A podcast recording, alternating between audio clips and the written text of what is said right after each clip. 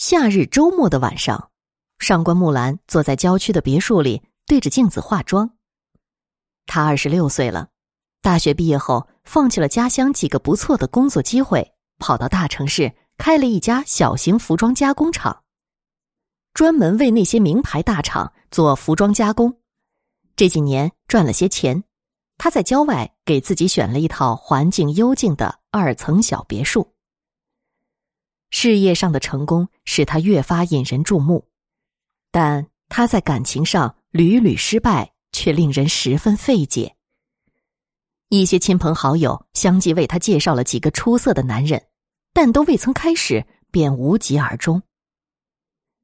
上星期，木兰的姑姑和他约定今天晚上。带个人到他家来相亲，木兰本想推辞的，但碍于父母都在老家，姑姑是这个城市里和自己最亲的人，便答应了。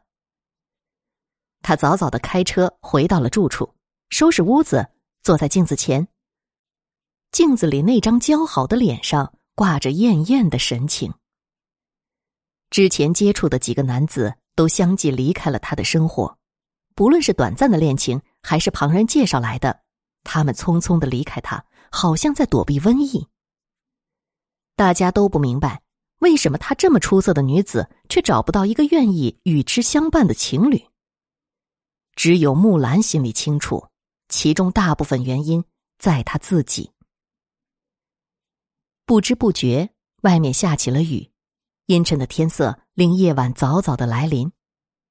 木兰起身到阳台上关窗。窗外雨雾茫茫的，什么也看不见，只有远处星星点点的灯光在闪烁。电话铃突然响起，是姑姑打来的，说姑父急性肠炎突发，他要送姑父上医院，所以不能前来了。他告诉木兰，那个叫简立文的男子正在途中，不久就要到了。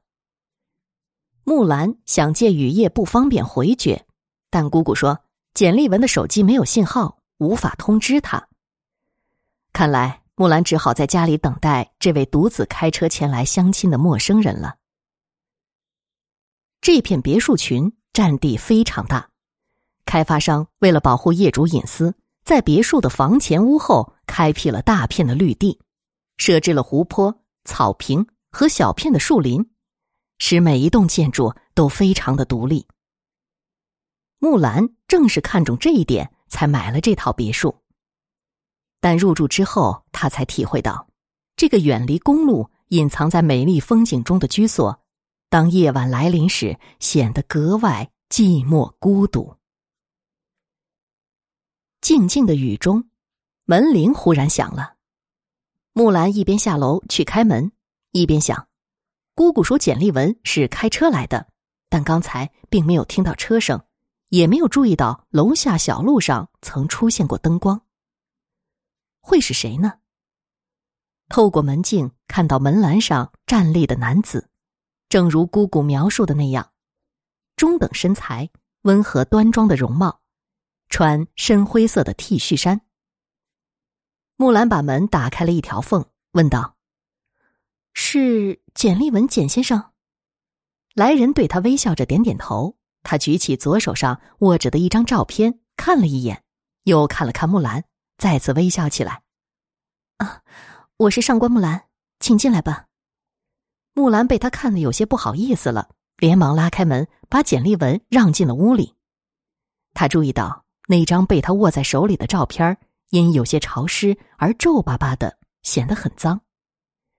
那是他曾经给姑姑的一张照片，后面写着他现在的住址。他们在客厅里坐了下来，木兰给简立文泡了杯茶，又端来了水果。他一直微笑着看他走来走去，不说话。为了避免尴尬，木兰打开了电视，新闻早已结束，电视里正在播放一些时事消息。木兰偷眼打量着简立文，他看上去俊朗文雅，态度平和。他们聊着些工作、生活之类不着边际的话题。谁都不急于进入主题，似乎他只是无意中前来做客的朋友，并不是初次见面来相亲的对象。木兰对简丽文的初步印象还算满意，她与姑姑向她形容的差不多。不同的是，刚才姑姑在电话里说简丽文为了与木兰见面，特意准备了一束花，而眼前这个男子进来时，手里却只拿着一把伞。但显然，关于花束的事儿，他没法开口询问，于是借着外边的雨，他说：“这么不好的天气，还麻烦你来一趟。本来我想改天再说的。”是啊，我也没想到会下这场雨。不过还好，没走多远的路。简立文仍然淡淡的笑着，眼睛不断打量着房间里的布局。木兰有些疑惑的看了他一会儿。又想起来，问道：“你是开车来的？要不要把车停到车库去啊？”车，简立文似乎有些心不在焉，顿了两秒，才说道：“啊，车坏在公路上了，我走过来的。”同时，他低下头看了看自己的脚。进门时，他在门口换了鞋，透过拖鞋的缝隙，可以看到他脚上的袜子满是污泥和水印。对于一个相亲的人来说，这副样子实在是有些不堪。